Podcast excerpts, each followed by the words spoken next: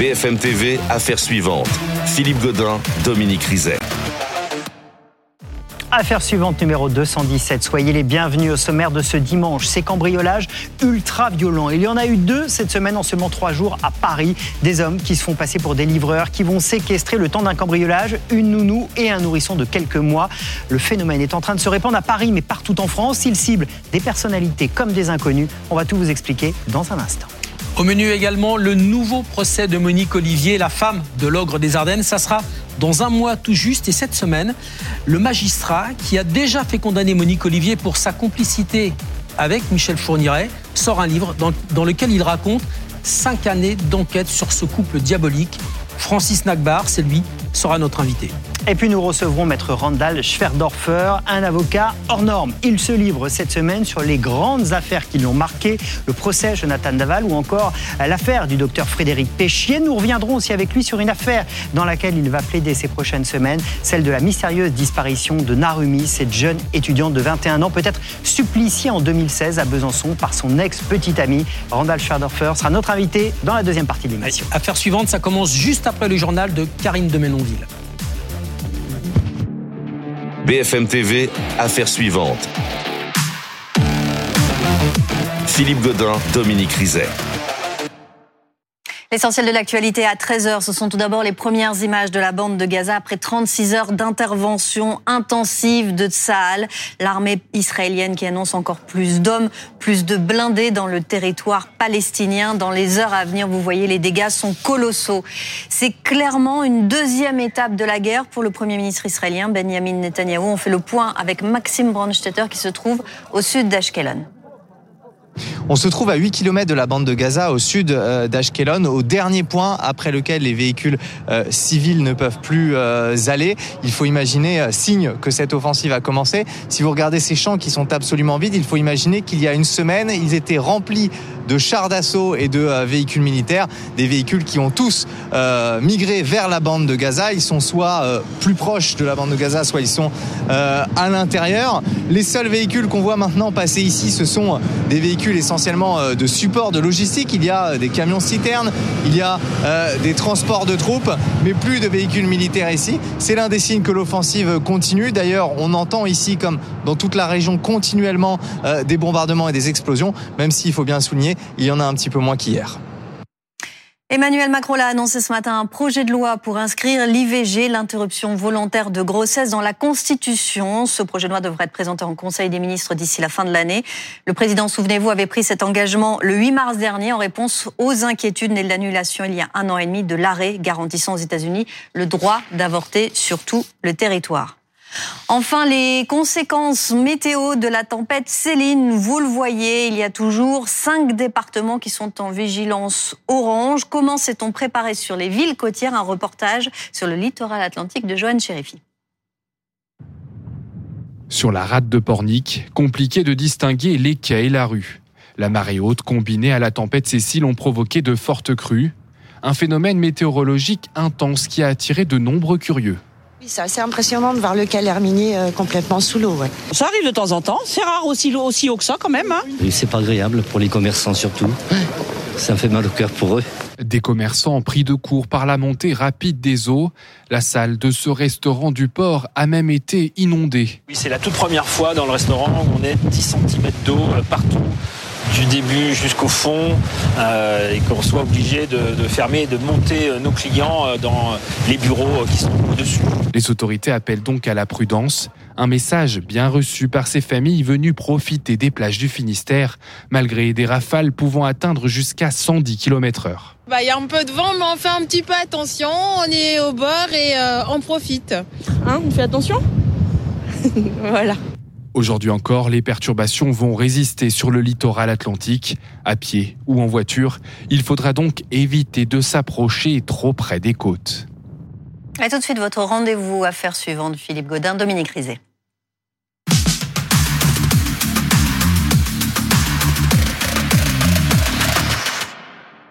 Ce sont des images particulièrement choquantes. Elles ont été enregistrées par une caméra de vidéosurveillance au sein d'un appartement du 16e arrondissement de Paris. Trois hommes qui se font passer pour des livreurs et qui vont braquer une nounou et un enfant de quelques mois le temps de cambrioler les lieux. Ce type de cambriolage a eu lieu à trois reprises en quelques jours à Paris et ce phénomène s'étend bien au-delà de la capitale. Qui organise ce type d'action violente? Comment ce phénomène s'est-il développé? Toutes les explications, le décryptage dans un instant, mais d'abord, retour sur les affaires de la semaine avec Elisa Tran. La scène a été filmée par la vidéosurveillance du propriétaire de l'appartement. Mardi, dans le 16e arrondissement, une nourrice ouvre la porte à trois hommes déguisés en livreurs. En quelques secondes, elle est plaquée au sol et bâillonnée. Les cambrioleurs repartent avec une montre de luxe. Même arrondissement, à 48 heures d'intervalle, une personne âgée a été séquestrée chez elle avec sa femme de ménage pour de l'argent et là encore des montres de valeur. De plus en plus, les cambrioleurs n'attendent plus que les logements soient vides. Les actes de violence sur leurs occupants sont en pleine augmentation. C'est la définition du homejacking. En bande, ils viennent à 4 ou à 5. Ils font du repérage, ils montent dans les étages. Et, généralement, là, on a un nouveau mode opératoire qui se fait passer pour euh, une prestation de service, un livreur euh, de colis, un, un postier. Les communes rurales sont elles aussi concernées. En Seine-et-Marne, au mois de mars, un père de famille a été frappé devant son fils pour une Rolex. Au mois de mai, un septuagénaire était ligoté lors du cambriolage de sa maison à Ozoir-la-Ferrière. Les personnalités publiques sont également visées par les malfaiteurs, comme en septembre l'animateur Bruno Guillon menacé chez lui dans un village des Yvelines, une arme sur la tempe. Un épisode traumatisant qu'a vécu également Dominique Tapie en 2021. Il a commencé donc à me donner des gifs tirés par les cheveux, le coffre, les bijoux et l'argent. Voilà, ça, ça revenait en boucle. Outre les signes extérieurs de richesse, les réseaux sociaux permettent aux malfrats de faire des repérages. 337 cas de homejacking ont été recensés en 2022 par la préfecture de police de Paris, dont un tiers sous la menace d'une arme et avec nous pour essayer de décortiquer, de décrypter ce phénomène. Alain Bauer, bonjour, merci d'être avec nous. Vous êtes, je le rappelle, professeur de criminologie au CNAM, responsable du pôle sécurité et défense. Vous êtes euh, l'auteur de nombreux ouvrages, le dernier, l'encyclopédie du crime au cinéma aux éditions Grunt on est marqué par ces images. Je voudrais d'abord qu'on les re-reprenne, qu'on les regarde et qu'on les décrypte avec vous. Euh, les images de ce cambriolage cette semaine dans le 16e arrondissement. Trois hommes donc qui vont se faire passer pour des livreurs, qui vont rentrer euh, dans cet appartement et qui vont plaquer au sol euh, cette nounou, ce nourrisson. On, va voir ces images. Elles sont particulièrement violentes. C'est ce qui définit ce homejacking. Alors ça dépend, car historiquement, d'abord, on a déjà eu le saucissonnage et il y a très longtemps, trois siècles, les chauffeurs c'est-à-dire que l'intrusion violence au domicile n'est pas une nouveauté. Elle se fait toujours en bande et elle se fait soit par ruse, soit par violence, soit les deux. Ce qui est nouveau, c'est que hier on avait droit à des dessins, on a des images dans l'illustration assez représentatives euh, de ce qu'étaient les, agressions ou le petit journal. Hein, on voit bien ce qu'était la, la peur, la terreur et la torture. C'est-à-dire qu'il y a à la fois aussi de la barbarie dans l'opération. On était passé à une certaine civilisation, c'est-à-dire qu'on était plutôt à la ruse. On se faisait passer pour un postier, un policier, un agent des services publics, et pendant que l'un occupait le ou la vieille dame, l'autre pillait euh, le placard. Certains disaient même on vient vérifier que vous n'avez pas été volé par une autre équipe qui se faisait passer pour. Donc il y avait une certaine forme de sophistication. On est revenu là à une forme directe de violence et, et une certaine forme de barbarie. Là, il n'y a pas de torture et de violence, mais parfois oui. Bah, il y a des menaces. Vous avez eu un certain nombre de, de, joueurs de football qui ont été agressés à leur domicile. Et il y a un transfert désormais entre le cambriolage, où on essaye de faire en sorte que vous ne soyez pas présent, et euh, le homejacking, saucissonnage, euh, chauffage, etc., qui nécessite que vous soyez présent, parce que les bandes criminelles ont compris que l'élément le plus vulnérable dans un dispositif de sécurité, c'est celui qui a la clé ou le code. Et ceci est valable aussi pour les voitures.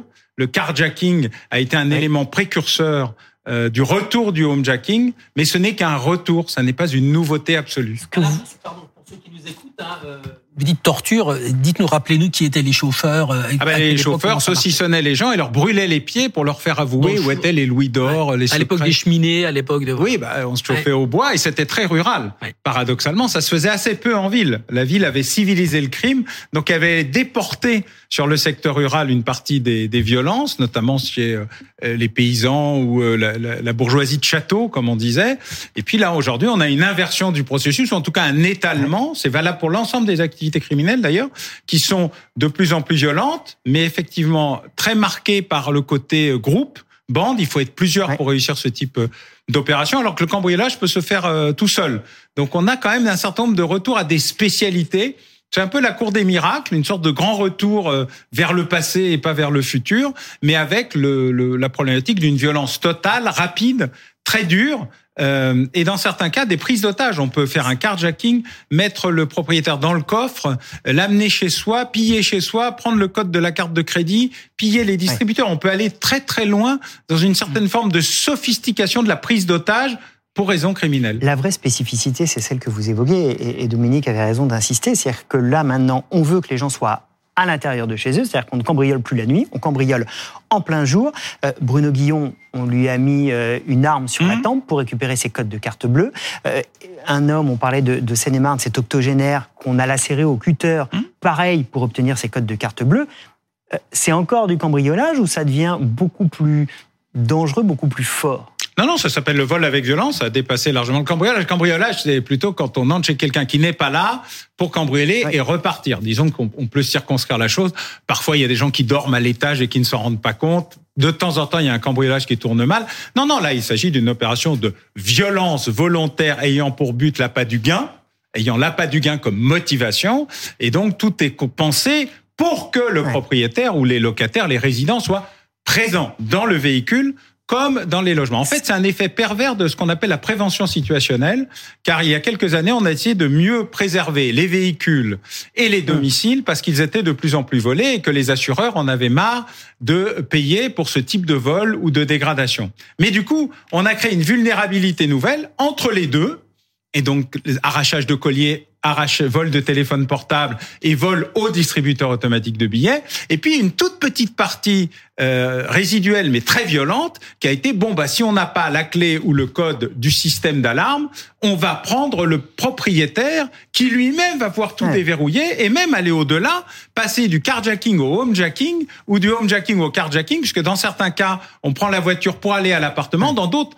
on attaque l'appartement et on part avec la voiture. Qui sont ces individus? Parce que on voit comment il travaille. Euh, pour euh, la Seine-et-Marne, l'octogénaire, ils avaient trouvé sur les mm. réseaux sociaux des photos de lui. Ils avaient vu qu'il avait une montre de luxe. Et du coup, ils s'étaient dit, on va pouvoir aller chez lui. Qui sont? Ce sont des jeunes, ce sont des réseaux très structurés. Qui se cache derrière Ce sont des bandes jeunes et structurées. En fait, euh, voilà, c'est un processus. la réponse dans la question. C'est un glissement vieillesse technicité par l'absurde et la violence, la barbarie. Ils sont plutôt jeunes, ils sont très attentif à tout ce qui se passe sur les réseaux sociaux et c'est d'ailleurs pour ça que je passe mon temps à expliquer que faudrait peut-être se restreindre, euh, que l'exposition permanente de son intimité est un danger euh, permanent. Les photos de l'intérieur, les photos de la famille, les photos euh, qui permettent la localisation. Bref, il y a beaucoup d'éléments qu'on donne sur les réseaux sociaux. On se méfie beaucoup de l'État à juste titre pour son intrusion dans nos vies privées, mais alors nous-mêmes, on déverse massivement des éléments qui peuvent se retourner contre nous euh, dans certains cas. Ils sont euh, très attentifs, c'est-à-dire que tout ça est préparé, prémédité, très violent parce qu'ils pensent que la violence accélère le rythme de, de l'arrivée, c'est-à-dire que la violence, elle, elle, elle, elle sidère, elle, elle terrorise et elle provoque une plus grande capacité, selon eux, c'est pas totalement faux d'ailleurs dans la réalité, à donner des informations, à accélérer le rythme de où est le coffre, où est le code, etc. Et puis, euh, parfois, ils arrivent même à tellement terroriser les gens qu'ils disent euh, vous n'appelez pas la police avant une heure. Et il y a des gens qui comptent 59 mm. minutes, 59 secondes, mm. tellement ils ont peur que les gens reviennent ou qu'il y ait des représailles. Donc, c'est un processus qui est pensé. Euh, c'est un processus barbare pensé. Anna Boer, il y a, des, il y a, il y a des, des, des gens, des groupes, des équipes, on l'a déjà vu, qui ont des fixeurs. Quelqu'un qui va leur préparer le travail, qui va les emmener sur le terrain. On a déjà vu des, des fixeurs qui sont des complices, en fait, hein, qui travaillent dans des boîtes qui installent des alarmes et qui ensuite vont donner des informations, qui viennent faire des travaux, mais des vrais travaux, hein, qui viennent dans un appartement faire un peu de peinture, qui vont repérer où est le corps, des livreurs. les habitudes, des livreurs effectivement. Euh, comment est-ce qu'on se méfie de ces gens-là? Comment on fait? Bah, D'abord, on se méfie euh, par principe, c'est-à-dire qu'on n'ouvre pas sa porte à n'importe qui. Bref, on reprend ah, mais quand ils sont déjà entrés, quand ils sont déjà dans l'appartement, ils ont installé les oui, alarmes. Bah, euh, ça, évidemment, c'est a posteriori, c'est compliqué. Mais même quand ils sont déjà entrés, qu'ils ont déjà installé, on peut créer les conditions d'une certaine philosophie, d'une pédagogie de la sécurité. Quand vous voyez la photo là, euh, la jeune fille, elle ouvre la porte. Euh, le dialogue aurait pu se faire par euh, l'œilleton et ça aurait un peu changé la nature des choses. Mhm. Euh, la pression aurait été différente. Il aurait fallu utiliser d'autres moyens pour crocheter la serrure, démontrer la serrure en, ouais, y a, en. Bref, il y a toute une série de mhm. règles de sécurité qu'on a oubliées parce que bah, parce qu'on y a cru quoi, à l'univers merveilleux des bisounours en balade. Mais tout ça est terminé. Si ça a jamais existé d'ailleurs. Ce qui est frappant aussi, c'est que ce phénomène, et c'est vous qui allez nous, nous dire la réalité, il est en augmentation partout et il est en augmentation, j'ai envie de dire, chez toutes les victimes potentielles, des gens connus et des inconnus. Oui, alors ça a déjà été le cas, vous, on s'en souvient pas, mais un ministre avait été saucissonné chez lui, un ancien ministre saucissonné chez lui il y a quelques années. Vous avez rappelé à très juste titre l'affaire euh, du couple Tapi. Et, en fait, la célébrité, euh, non seulement n'empêche pas euh, l'agression, mais attire comme le clinquant sur les thèmes. Ils ont beaucoup d'argent, ils ont beaucoup de montres, ils ont beaucoup de les joueurs de football, etc. Donc tout ceci modifie un peu la vision qu'on a de la visibilité de la réussite, de l'information sur les localisations et du fait qu'on va tout montrer tout le temps, euh, la voiture, la Ferrari, la Maserati, la Rolex. Et euh, on n'oublie évidemment pas Madame Kardashian euh, lors de sa visite à Paris dans son hôtel où le gang était là, des gangs de troisième Mais à la rigueur, les, personnes, les personnalités connues, on se dit elles ont de l'argent, les sportifs, je mhm. dis pas que c'est légitime, mais on peut comprendre le mécanisme. Mais c'est que ça se répand chez des inconnus, chez des gens comme vous et moi. Oui, alors pas exactement, parce que comme vous le voyez dans certains cas, il y a quand même un repérage sur euh, est-ce qu'ils ont vraiment de l'argent? Alors ça peut être euh, faux parce que euh, une certaine forme de célébrité amène à croire que ça amène à avoir beaucoup d'argent, c'est pas toujours le cas. Et puis dans d'autres cas, c'est simplement parce qu'on calcule le, la localisation. 16e arrondissement, riche. petite résidence, petite villa sympa, riche. C'est primaire, mais ça amène à avoir mécaniquement euh, une, une, approche. Vous voyez, quand les banques ont commencé à réguler leurs conditions de sécurité, on avait des gros cas à plusieurs centaines de milliers d'euros avec des gros groupes qui se faisaient prendre. Les banques ont réduit le niveau de cash disponible. Du coup, on est passé de une attaque à 500 000 euros à 20 attaques à 5 000 euros. Mais ça a suraugmenté le, ça a baissé le niveau des attaquants, baissé le niveau de la recette, mais augmenté le nombre d'attaques. Et donc il y a des effets pervers à toute mesure de, de sécurité. C'est pour ça qu'il faut la penser non pas comme simplement un outil technologique. Euh, ça c'est comme une doctrine d'autoprotection de, soi-même et de sa famille. Merci beaucoup. Merci Alain Boyer d'être sur le plateau d'affaires suivantes, nous aider à, comprendre, à décrypter ce phénomène malheureusement qui se répand. Merci d'être venu ce dimanche. Dans un instant, Monique Olivier va-t-elle confier euh, ses derniers secrets? La femme de Michel Fourniret sera jugée une nouvelle fois dans un mois, tout juste pour son rôle dans trois affaires, notamment la disparition de la petite Estelle Mouzin.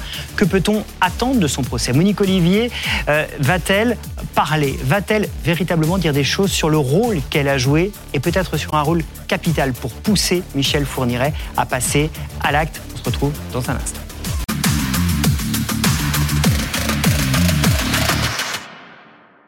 13h22, soyez les bienvenus si vous nous rejoignez sur BFM TV. La suite d'affaires suivantes. Et dans un mois, tout juste, débutera un procès très attendu, le procès de Monique Olivier. La femme de Michel Fourniret va comparaître pour son rôle dans trois affaires et notamment pour l'enlèvement de la petite Estelle Mouzin. Et si Michel Fourniret n'était passé à l'acte que grâce qu'à cause de la bénédiction de sa compagne. Quel a été son rôle exact et son influence sur l'ogre des Ardennes? Que peut-on attendre de ce procès? On va disséquer le parcours de Monique Olivier dans un instant avec nos invités, mais d'abord retour sur ces affaires pour lesquelles elle sera jugée avec Elisa Trana. Michel Fourniret lui-même disait de Monique Olivier qu'elle était le catalyseur de ses crimes. À bord de leur camionnette blanche aménagée, la femme de l'ogre des Ardennes jouait les rabatteuses et n'hésitait pas à piéger elle-même les proies. 8 juillet 1988, Marie-Angèle Domès disparaît à Auxerre à la sortie de son foyer pour handicapés. La victime a 19 ans. Monique Olivier et Michel Fourniret ont emménagé à quelques kilomètres moins d'un an plus tôt. La femme, le Fourniret, avait avoué, oui, pour dire qu'il avait qu'il avait violé la petite et qu'il avait étranglé, quoi. J'ai cru, puis le lendemain, le lendemain, la, mère Fourniret euh, dit non, dit non, non, c'est pas vrai. Des aveux réitérés seulement 15 ans plus tard et encore jamais retrouvés. Mai 1990, même région. Cette fois, c'est une enseignante assistante anglaise âgée de 20 ans qui est repêchée nue dans les eaux de Lyon. Johanna Parich a été violée et étranglée. 13 ans plus tard, Estelle Mouzin, 9 ans, est enlevée à la sortie de l'école à Guermantes. Ce soir de janvier 2003, Monique Olivier n'est pas présente, mais elle fournit un alibi à son mari. De surcroît, euh, Michel Fourniret très souvent a demandé à Monique Olivier de commettre des actes qui permettaient euh, pour lui d'avoir un alibi ou d'avoir une bonne raison de ne pas être sur un lieu criminel. Donc ça fait partie du parcours et de l'attitude habituelle de Michel Fourniret. Il faut attendre 2021 pour que Monique Olivier avoue avoir délibérément gardé la fillette prisonnière. Complice d'enlèvement et de séquestration, elle était également présente lorsque Michel Fourniret l'a enterrée dans cette forêt des Ardennes. Et avec nous pour euh, revenir sur le parcours de Monique Olivier pour voir aussi les enjeux de ce nouveau procès. Nos invités, Francis Tarbar, bonjour. Merci beaucoup d'être avec nous. Vous êtes l'avocat général qui avait requis contre Monique Olivier et Michel Fourniret lors du premier procès en 2008. Vous êtes l'auteur de ce livre, Francis Narbar, ma rencontre avec le mal Michel Fourniret, Monique Olivier, c'est aux éditions Mareuil Éditions, c'est sorti cette semaine. Et puis Michel Fine est avec nous également. Bonjour Michel, on est ravi de vous accueillir. Vous êtes journaliste, vous êtes l'auteur de la série sur Netflix dans la tête de Monique Olivier, et puis l'auteur, co-auteur, et puis euh, auteur de ce nouvel ouvrage, Dans le cerveau du tueur, l'affaire Monique Olivier, Michel Fourniret, c'est aux éditions Fayard. Vous êtes euh, probablement les deux qui connaissaient le mieux cette affaire, euh, et qui l'avaient la plus travaillée. On est ravis de vous accueillir. Euh, Peut-être pour commencer par, tout simplement par l'une des phrases de votre livre, euh, quelques instants après avoir rencontré Michel Fourniret, il va avoir cette phrase personne ne sortira indemne de ce procès, pas même vous, Monsieur Narbar. Tout à fait. Il a eu raison. Il a eu, il s'est pas trompé sur ce, sur- avec cette phrase-là. C'est la deuxième phrase qu'il qui prononçait. C'est la première fois qu'on se voyait. Il m'a dit bonjour et tout de suite après, il m'a dit qu'effectivement, euh, même si je paraissais équilibré, euh, je ne sortirais pas indemne. Je ne sortirais pas indemne de l'affaire Fourniret parce qu'il s'exprimait à la troisième personne, naturellement. Et c'est effectivement tout ce qu'on comprend à travers votre livre. Euh, je le disais, vous étiez l'avocat général lors du premier procès où il y avait Monique Olivier. Il va donc y en avoir un deuxième dans un mois. Euh, Même un troisième. Même un troisième. Euh, comment est Monique Olivier quand elle est euh, dans une cour? Alors moi, je peux parler de Monique Olivier jusqu'en 2008. Je ne peux plus en parler après parce que évidemment que j'ai plus de contact avec elle. J'ai pas cherché à la revoir. Je ne suis pas allé au deuxième procès de 2015, le meurtre de Farida Amish. Donc, euh, je peux simplement avoir une, impression parce qu'effectivement, pendant quatre ans, j'ai eu à la subir, à l'endurer. J'ai comme l'impression qu'elle est tellement enquistée dans, dans, dans, dans cette inhumanité qu'il a toujours caractérisée telle que je l'ai connue, que j'espère me tromper, mais je l'imagine mal avoir changé. Euh, je l'imagine mal faire des révélations. Je l'imagine mal aider euh, euh, Monsieur et Madame Mouzin, Monsieur et Madame Domès à retrouver le corps de, de, de, leur petite fille, qui cherche toujours depuis des années. Euh, je, je crains fort qu'elle elle ne fasse rien d'autre que du bout des lèvres euh, indiquer qu'elle confirme ses aveux. Point. Et puis elle considérera que ça sera bien comme ça. J'espère encore une fois et dix mille fois me tromper pour les familles des victimes, naturellement. Et on va comprendre pourquoi vous tirez cette conclusion aujourd'hui, justement en prenant euh, tout ce que vous avez fait comme travail sur cette affaire. Michel, vous, dans votre livre, vous vous intéressez à la Monique Olivier d'aujourd'hui. Euh, vous avez travaillé sur le passé. Est-ce que la Monique Olivier qui sera dans la cour dans un mois est la même que celle qu'a rencontrée Francis Timbar Alors moi, j'ai travaillé sur euh, Monique Olivier euh, pendant l'instruction. Je raconte euh, l'enquête de la juge Kéris et comment la juge Kéris a réussi à, à faire avouer Michel Fourniret et Monique Olivier. Ce qui a conduit à ce procès. Ce qui a conduit à ce procès. Et euh, c'est vrai que la Monique Olivier, qui est en audition chez les Belges en 2003-2004 hein, et qui finit par avouer au bout d'un an de pression, euh, c'est quelqu'un qui, vous l'avez vu, vous la décrivez très bien, qui, qui, qui, qui tremble quand on l'interroge, qui peut rester euh, mutique euh, comme ça avec ses cheveux devant ses yeux pendant 10 minutes, voire 20 minutes sans rien dire. Et euh, tous les enquêteurs ont un mal euh, extraordinaire à la faire parler. Euh, Aujourd'hui, en 2019, 2020, 2021, devant la juge Kéris, c'est plus du tout Monique Olivier. Euh, la, la même Monique Olivier, c'est quelqu'un qui, qui parle, qui tremble pas, qui est assez sûre d'elle-même. C'est quelqu'un qui a passé des moments extraordinairement difficiles, selon son avocat, pendant le premier procès de 2008, parce qu'au premier procès de 2008, lui avait dit qu'il dirait rien, et donc tout était, tout se concentrait sur elle. Donc ça a été très très dur. C'est quelqu'un qui s'est endurci, et c'est quelqu'un qui a passé euh, 15 ans en prison. Donc euh, c'est plus du tout la même. Euh, pour autant, elle parle pas. C'est-à-dire que les Belges ont mis un an à la faire avouer les huit premiers meurtres du couple. Euh, et là, il a fallu euh, des mois et des mois et des mois de patience à une équipe, parce que la juge Kéris est entourée d'une équipe de psychologues, de euh, une, une, euh, une greffière qui est très active, etc., et les avocats, pour arriver à la faire avouer. Et quand elle finit par avouer qu'elle a gardé Estelle Mouzin, euh, ça commence à 13h et elle finit par avouer à 1h du matin. Et il la lâche pas. Il la lâche pas. Je voudrais reprendre des propos, M. Nagbar, que vous avez prononcés chez nos confrères d'Europe 1 en parlant de votre livre. Vous avez dit, elle, et puis vous posez ensuite la question à tous les deux. Elle, c'est un peu l'idiote de service.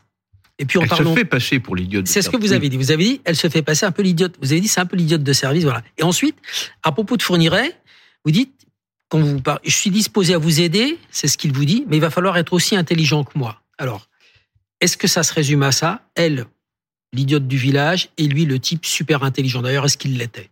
Alors ça se résume à ça. Lui se considère comme l'être le plus intelligent, se considérait comme l'être le plus intelligent du monde. Donc il moi, quand il m'a dit non, il était d'une intelligence, il n'était pas du tout idiot, c'était un très fin psychologue, un très grand manipulateur, mhm. il avait une intelligence que, que, que les experts psychologues ont qualifiée de normale supérieure. Voilà.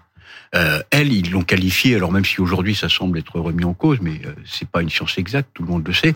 Euh, elle était considérée comme supérieurement intelligente, mais elle s'est toujours fait passer effectivement pour euh, un peu l'idiot de service qui comprenait rien, qui était terrorisé, qui était complètement dominé sous la coupe de Michel Fourniret. Pour minimiser sa responsabilité? Oui, ben, incontestablement, mais bien sûr, mais ça n'a pas tenu, ça n'a pas tenu bien longtemps. Au bout de quelques semaines ou quelques mois d'interrogatoire, on était quand même un certain nombre à, effectivement euh, s'apercevoir qu'elle était beaucoup plus intelligente que lui. Euh, quand elle a été piégée au bout d'un an, 120 interrogatoires, un interrogatoire tous les tous les trois ans, euh, tous les tous les trois jours, pardon, pendant un an. Et comme l'a dit Michel Fine, un an avant qu'elle avoue où elle, elle, déniait toute responsabilité de fournir. Et il n'est pas capable de s'en prendre à des jeunes filles, disait-elle, au point de les tuer, les agresser sexuellement peut-être, mais encore, il est complètement guéri, mais pas les tuer.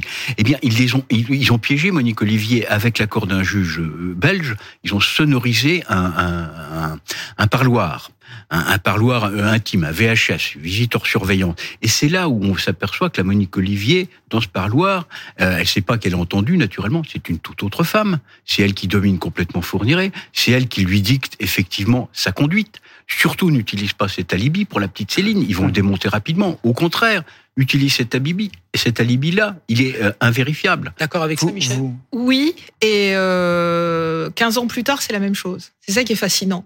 C'est-à-dire que Monique Olivier, devant la juge, se fait pas passer pour bébête. Mais enfin bon, elle, elle atténue sa responsabilité. Elle n'était pas là, elle savait pas, elle a jamais vu Estelle, comment, enfin bon.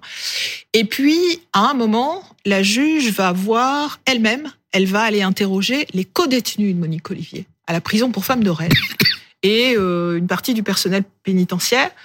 Et elle va se rendre compte qu'en fait, Monique Olivier raconte à ses co-détenus que moi j'ai rencontré, que j'ai interviewé, et qui m'ont raconté la Monique Olivier en prison. Et là, c'est une toute autre femme. Pareil, même chose. Et elle découvre que Monique Olivier raconte à ses codétenus l'enlèvement et le meurtre d'Estelle Mouzin. C'est-à-dire que ce qu'elle ne dit pas à la justice, elle le dit de manière répétitive, avec un certain plaisir à le raconter, à ses codétenus. Pour qu'on comprenne euh, qui est Monique Olivier peut-être un peu mieux, euh, pour revenir sur le rôle qu'elle a joué, ce que l'on sait. Euh, un des exemples que vous citez dans votre livre, euh, c'est juillet 89, l'affaire de la petite euh, Elisabeth Brichet. Elle a 12 ans, elle va être enlevée par Monique Olivier et Michel Fourniret, elle va être attachée sur un lit, les bras en croix, ils vont la faire boire pour pouvoir ensuite abuser d'elle.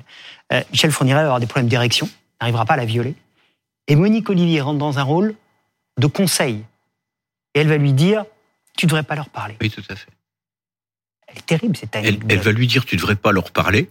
Tu devrais pas leur parler d'un ton très méprisant et, leur parler. Hein, c'est le pluriel quand même qu'elle utilise d'une part et elle va, comme elle l'a fait pour la petite Laville, premier meurtre qu'ils commettent ensemble, elle va pour qu'il retrouve sa virilité, elle va lui faire une fellation.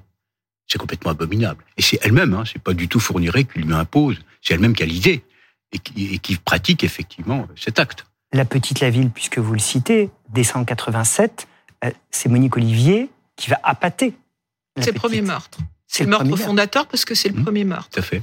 Et euh, lui a imaginé un scénario euh, dans lequel. Lui ou elle Lui ou elle. Mmh. Je ne serais pas surpris que ça soit elle, mais c'est un, simple sentiment personnel. Hein. Dans lequel euh, elle est là pas. Euh, alors lui a imaginé euh, chercher une victime qui ressemblait à Monique Olivier quand elle était jeune, quand elle a perdu sa virginité, parce qu'il est obsédé, euh, Michel Fourniret est obsédé par la virginité. Et il demande à Monique Olivier d'être en voiture, de prendre une jeune fille qu'il a castée en voiture. Lui se fait passer pour un autostoppeur, il prend un bidon d'essence et Monique Olivier fait monter la jeune fille dans la voiture en lui disant euh, tu veux que je te dépose, euh, t'es es, à pied, je vais t'avancer. Et un kilomètre plus loin, il y a un type qui fait de l'autostop avec son bidon à essence. Elle s'arrête, Fourniret monte à l'arrière et le piège se referme sur Isabelle Laville. Monique Olivier, c'est aussi la femme qui va chercher des jeunes filles au père correspondant pouvant plaire à Michel Fourniret. Absolument, elle parle. alors, elles n'ont jamais été identifiées. Euh, soit elle l'a démarché elle-même par téléphone et comme elle l'a dit, parce qu'une voix féminine, ça rassure. Euh, soit euh, ils y allaient ensemble. Mais souvent, c'était les démarches téléphoniques, c'était elle, justement pour rassurer ces, jeunes victimes. Elle parle d'une jeune fille au père, donc recrutée, violée, assassinée. Ensuite, elle parle de deux ou trois jeunes filles au père pour finalement en arriver. C'est cette fameuse période 90-2000 qui est tout sauf blanche d'ailleurs, pour arriver à six ou sept euh, jeunes filles au père enlevées, et, enlevées, assassinées, violées et assassinées. On les a jamais malheureusement identifiées et retrouvées. Il faut encore en rajouter, Monique Olivier, c'est celle qui fait la toilette intime des jeunes filles pour pouvoir les offrir ensuite à Michel Fourniret. Oui. Oui, c'est elle qui prépare les proies. Elle a dit à Milica Petrovic, qui est une de ses co-détenues, euh, ça n'a pas été euh, ça n'a pas été vérifié, mais ce qu'elle dit à Milica Petrovic, c'est qu'elle les préparait, qu'elle les mettait dans une robe blanche et qu'elle les préparait pour euh, Michel Fourniret. Est-ce que merci. Il y en a combien déjà et il y en a combien selon vous? Bah, Déjà, il y en a je crois qu'on n'est pas, pas loin d'une quinzaine, puisque nous, on, avait sept meurtres plus trois autres faits, ça faisait quand même dix victimes, même s'il y en avait trois qui étaient rescapés. Sept meurtres plus des viols, les trois autres faits, c'est des viols. Oui, oui, oui, oui, ou des tentatives d'enlèvement. On est à 15 bah oui, parce que là, il y en a trois qui vont venir fin novembre. Il y en a trois, plus, euh, plus Lydie Loger Lydie Loger, plus Sidney Sissou, même si les faits étaient prescrits, alors c'est pas du tout sexuel, c'est purement crapuleux, c'est un, représentant de commerce, c'est pour montrer euh, dès sa sortie de prison à quel point euh, il veut obtenir de l'argent, il lui tire dessus à bout portant, il lui vole son portefeuille, il n'y a rien dedans.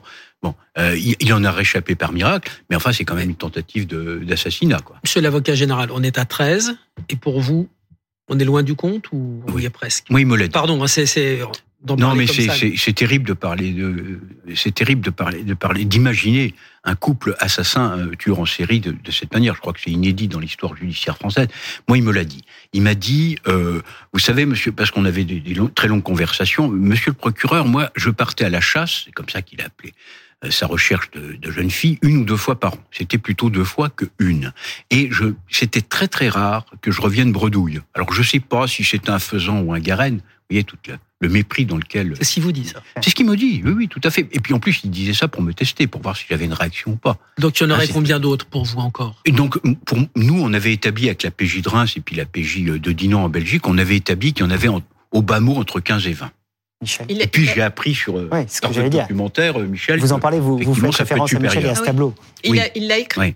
Il l'a écrit, en fait, il l'écrit, euh, c'est ça qui est incroyable dans cette histoire, c'est qu'il l'écrit en 2005, un co-détenu euh, qui découvre en 2004 que c'est un tueur en série euh, et, il est, et, le co-détenu lui écrit en disant mais si t'es un homme à vous et donc qui lui répond. Et il lui dit euh, bah voilà j'avoue premier deuxième enfin les huit qu'on connaît qui avaient été avoués par Monique Olivier qu'il avait confirmé et ensuite dans sa lettre il va laisser 26 lignes vides 9, 10, 11, 12, 13, 20, 21, 22, 34, 33, 35, jusqu'à 35, en disant plaise à la justice et à la police des pays de France et d'Europe de remplir ces lignes. Et il dit, euh, oui, c'est moi, c'est incroyable, mais euh, oui, c'est moi, j'ai tout fait. Voilà. Alors, est-ce que ce sont des meurtres, des viols, des tentatives? Ça, il, ne le précise pas. Mais il lui dit qu'il en a fait 35. Et quand Fourniret dit, euh, il est assez précis quand même. Oui, puis alors, on, ce qui, ce qui frappe surtout, c'est que quand on connaît bien Fourniret, il y avait une erreur, il y avait des erreurs à pas commettre, notamment une, c'est qu'il fallait en aucun cas le comparer aux autres tueurs en série.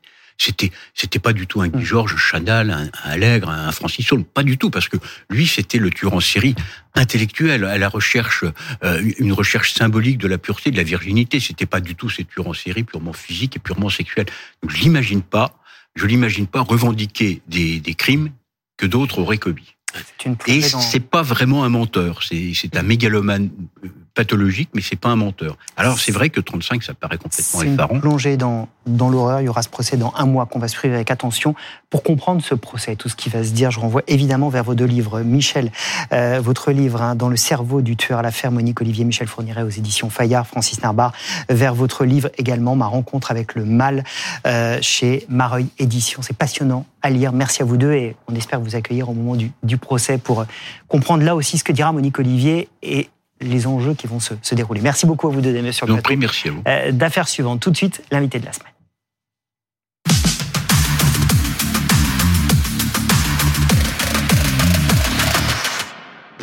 Et l'invité de la semaine est un avocat bien connu. Il a plaidé dans 133 affaires criminelles, obtenu 24 acquittements dans des affaires souvent difficiles à son actif, notamment la défense de Jonathan Daval, mais aussi le dossier de Frédéric Péchier, cet anesthésiste de Besançon soupçonné de 30 empoisonnements, dont 12 mortels. Randall Schwerdorfer publie cette semaine Itinéraire d'un avocat hors norme chez Hugo Doc, l'occasion de se replonger dans les grandes affaires criminelles de sa carrière, mais aussi dans les coulisses du métier d'avocat. Randall Scherdorfer, bonjour. Bonjour. Merci beaucoup d'être avec nous euh, ce dimanche. Merci à vous. Itinéraire d'un avocat hors norme. Est-ce que hors norme, ça commence par le fait que si vous êtes avocat, c'est ce que vous dites dans votre livre, c'est presque par hasard? C'est tout à fait ça en fait. Il faut le prendre au sens littéral du terme. Hein. C'est pas un péché d'orgueil? Non, c'est pas. Euh, D'abord, c'est pas moi qui ai choisi le titre, mais c'est comme ça que je l'ai compris, qu'on me l'a expliqué, enfin mon éditeur. Euh, J'ai un parcours qui est atypique. Euh, un confrère euh, très connu a dit qu'effectivement, je n'étais pas sorti du sérail euh, des avocats habituels. J'exerce ma profession avec beaucoup de liberté. j'ai pu choquer parfois par le passé, mais je pense que c'est ce côté un peu en dehors de la norme. C'est quoi le sérail? Le sérail, euh, c'est notamment euh, être avocat parisien, c'est notamment avoir fait la conférence du bâtonnier, c'est notamment euh, être adoubé par par certains ténors très installés. Moi, j'ai pas de mentor, j'ai pas eu de, de, de modèle particulier dans la profession. Je me suis un peu construit seul, donc. C'est avoir fait l'école de guerre. C'est avoir père fait. Est un grand général, général d'armée, général Schwerdorfer. Général de division, général Arnold Schwerdorfer. D'ailleurs, je le salue s'il regarde. Schwerdorfer. Arnold Schwerdorfer. C'est vrai. Vous avez fait l'école de guerre? Non. Non, j'ai pas fait l'école de guerre, mais mon père oui, il a fait Saint-Cyr et moi, moi je ne venais pas de ces de ces écoles-là et je pense que dans le métier, euh, disons que j'étais un peu atypique. Hein. Comment vous en devenez un des grands avocats pénalistes d'aujourd'hui? Qu'est-ce qui vous passionne dans ce métier? D'abord, je ne me considère pas du tout comme un grand avocat pénaliste. Je me considère comme un avocat pénaliste tout court. J'ai 22 ans de barreau. Euh, ça viendra peut-être un jour. Euh, et 24 acquittements. 24 acquittements, mais j'ai une super équipe autour de moi, beaucoup des acquittements. Et d'ailleurs, je donne la parole à tous les confrères euh, régionaux qui travaillent régulièrement avec moi. La moitié de ces acquittements, je les ai obtenus en équipe. c'est très important. Ce qui me passionne, c'est très sincèrement, ce qui me fait vibrer vraiment dans un procès, c'est quand le dossier va craquer. Voilà, c'est quand une accusation va s'effondrer, c'est quand on sent que la cour d'assises bascule en, en, en, termes de, de conviction euh, du côté de la défense. C'est rare. Euh, vous voyez, sur 130 procès, 24 acquittements, c'est pas euh, non plus énorme hein, en réalité. On a beaucoup de procès qu'on perd, plus qu'on ne gagne. C'est la réalité aussi de l'avocat pénaliste.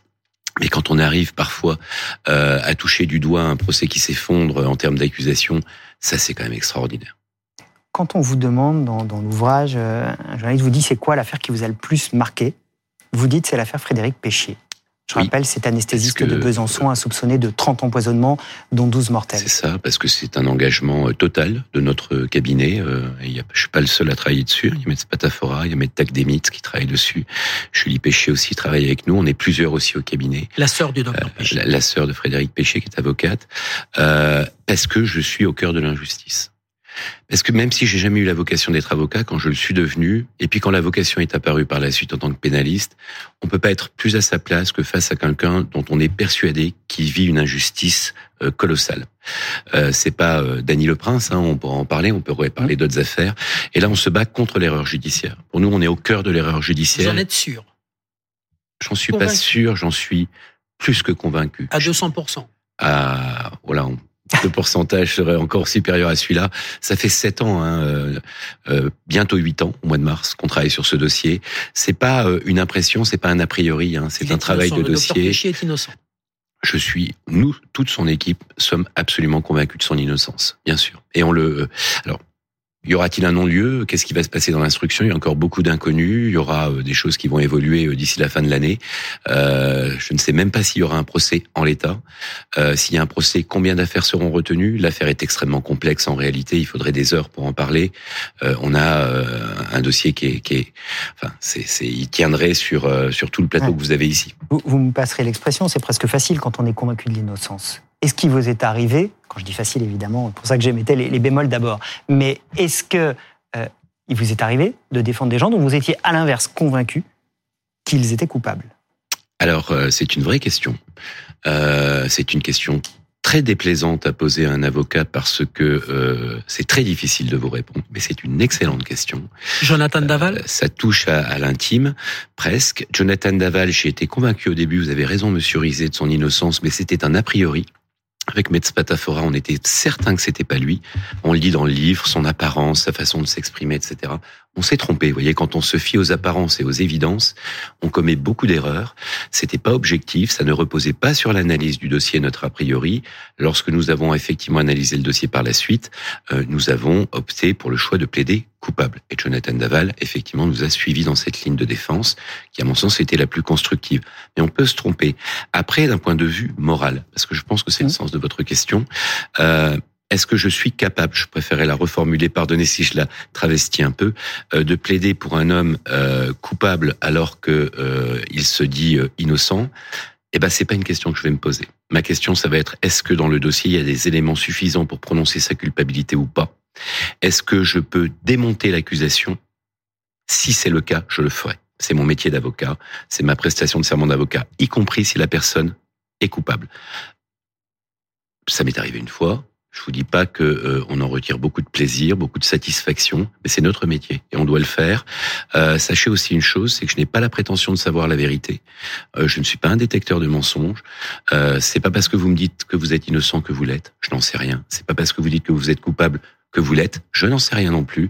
Euh, et je préfère essayer d'être le plus professionnel et objectif possible et plaider les éléments à charge, à décharge et construire une défense en restant au maximum qu'on puisse le faire puisqu'on est toujours quelque part subjectif, mais au maximum objectif. Et vous allez plaider dans quelques jours, dans quelques semaines désormais, dans une affaire, à l'affaire de Narumi Kurosaki, cette jeune étudiante de 21 ans, disparue à Besançon. C'était en 2016, euh, en fin d'année. Il y a eu un premier procès, ce sera le deuxième procès. Vous l'évoquez parmi les nombreuses affaires que vous évoquez dans votre ouvrage. On va revenir sur cette affaire avec vous, juste avant le rappel euh, de cette terrible affaire avec Elisa Trana. Les étudiants logés sur le campus ont entendu des cris d'horreur cette nuit-là, vers 3 heures du matin. Dans la nuit, j'ai entendu des booms sur les portes, les meubles. Je sais qu'on a entendu un, hurlement quand même assez long. C'était quand même assez étrange, quoi. Mais ils n'ont fait le rapprochement avec la chambre 106 que plusieurs jours après, ne voyant pas revenir en cours, leur camarade Narumi Kurosaki. La jeune japonaise débarque en France fin août 2016. Elle bénéficie d'un programme d'échange avec l'université de Besançon. Dans les semaines qui suivent son arrivée, elle rompt à distance avec Nicolas Zepeda, un Chilien rencontré au Japon un an et demi plus tôt. Décrit comme possessif, il supporte mal la rupture. Sans la prévenir, Nicolas Zepeda arrive en France fin novembre. Pendant plusieurs jours, il observe à distance son ex-petite amie et se promène selon les données GPS de sa voiture de location dans la forêt de Chaux à une heure de Besançon. Le dimanche 4 décembre, en fin d'après-midi, il finit par surprendre Narumi en bas de son immeuble et l'invite à dîner dans un restaurant de la région.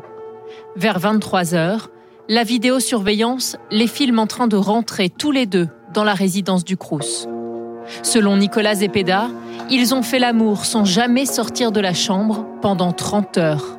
Lui quitte finalement le campus le matin du 6 décembre par une issue de secours non filmée. Plus personne ne reverra jamais Narumi. On est là au cœur de ce mystère. Je rappelle que vous défendez Arthur Del Piccolo, hein, le petit ami euh, français euh, de Narumi Kurosaki. Euh, ce que disait Elisa à l'instant est extrêmement important parce qu'il y a une ellipse, 30 heures. Le 4 décembre, il débarque, il a fait des 1000 km, bien plus de 1000 km, 11 000 km pour arriver à Besançon. Ils vont passer la soirée ensemble, ils reviennent, ils rentrent dans la résidence universitaire, il y a la caméra de vidéosurveillance, et il y a 30 heures. Et à l'issue de ces 30 heures, on ne reverra plus jamais Naomi Kurosaki. Tout s'est passé durant ces 30 heures et dans cette résidence universitaire. C'est effectivement ça, euh, mais on a des, éléments euh, très intéressant dans le dossier. D'abord, les, les, lieux. Vous avez montré la, la résidence Rousseau. Euh, je m'y suis rendu avec maître Sylvie Gallet, qui est aussi euh, l'avocate des parties civiles, enfin de la famille de la petite Narumi. Euh, on s'est rendu sur place hein, pour voir euh, comment étaient les lieux. Et bizarrement, eh bien, il y a des caméras de surveillance devant l'entrée. où on voit rentrer Nicolas Despeda et Narumi, et on ne le verra jamais sortir. 30 heures après, on sait qu'il va disparaître grâce euh, au traquage de la voiture. Euh, on sait que euh, il va se rendre à deux reprises au véhicule euh, depuis la résidence Rousseau en sortant par derrière la résidence après que dans cette fameuse nuit où Narumi va disparaître, où plus personne ne la verra en réalité après être rentré. on a notamment des cris, le reportage en parle, mais on les a en direct. En fait, en réalité, les étudiants, et notamment des étudiantes étrangères, ont échangé entre elles au temps précis, au moment précis où les cris euh, d'horreur se passent. Hein, c'est pas du tout ce que dit Nicolas Zepeda qui parle de, de, de cris en lien avec une relation amoureuse. Euh, pas du tout. Et là, là, on sait que euh, très peu de temps après être rentré dans cette résidence, il va y avoir des cris qui ressemblent à des cris de, de, de quelqu'un qu'on est en train de, de, de tuer, hein, très clairement. Et après, on ne verra plus jamais Narumi. Et pourtant, 30 heures on ne la verra plus. Il disparaît. Mais elle va continuer à communiquer. Alors je dis ça évidemment avec des guillemets. Il va y avoir une communication virtuelle euh, avec ses amis. Il y a une que va, a priori, c'est ce que vous défendez comme idée, va organiser Nicolas Zepeda. Il y a une mort physique de Narumi. Ensuite, il y a une survie euh, sur les réseaux sociaux de Narumi, une survie numérique de Narumi, une existence numérique où personne ne reconnaît sa façon de s'exprimer, etc. Euh, un déplacement numérique de Narumi, puisqu'on va la retrouver en Espagne étrangement où se trouve Nicolas Zapeda chez un de ses cousins. On va même la retrouver au Chili, c'est la dernière fois que Narumi va émettre, euh, et puis Narumi va mourir, numériquement parlant, euh, à l'aéroport du Chili. Vous êtes partie civile dans ce dossier, vous êtes l'avocat des mmh. victimes, vous avez été avocat de la défense dans Daval, vous préférez quoi? Quelle position? Dans le même tribunal en plus, à Vesoul. Dans le même tribunal euh, Quand c'est dur et difficile, euh, j'aime les deux. Et euh, ce procès euh, Narumi avec Nicolas Zapeda qui était défendu par Jacqueline Lafont de façon remarquable en première instance, il a été difficile parce qu'il conteste sa culpabilité. Il la conteste toujours. Il va se battre bec et ongle pour pouvoir sortir libre de cette cour d'assises.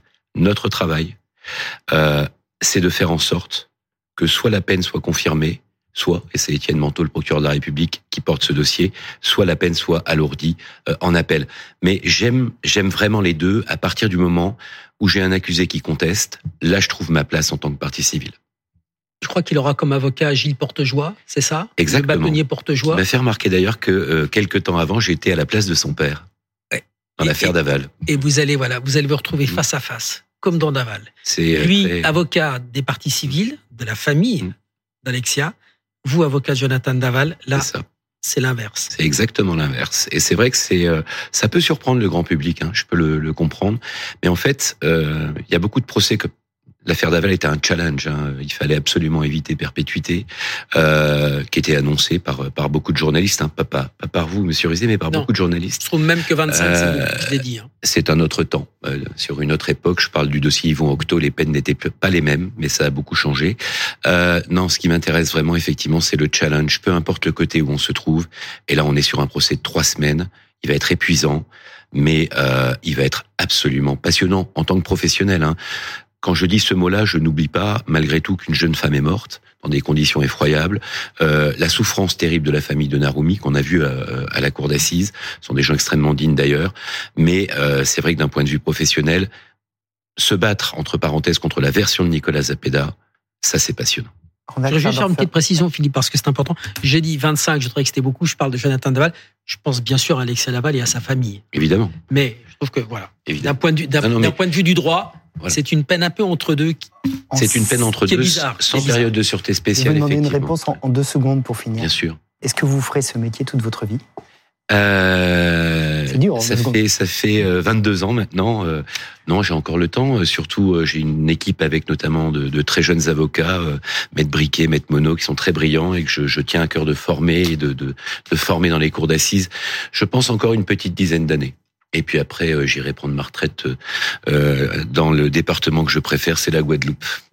Merci bon, là, beaucoup, Randall Schardorfer, d'être venu sur le plateau d'affaires suivante, itinéraire d'un avocat hors norme chez Godot. Merci, à vous. Venu Merci ce dimanche. pour cette invitation. Nous voir. Dominique, on se donne rendez-vous dimanche prochain pour un nouveau numéro d'affaires suivantes.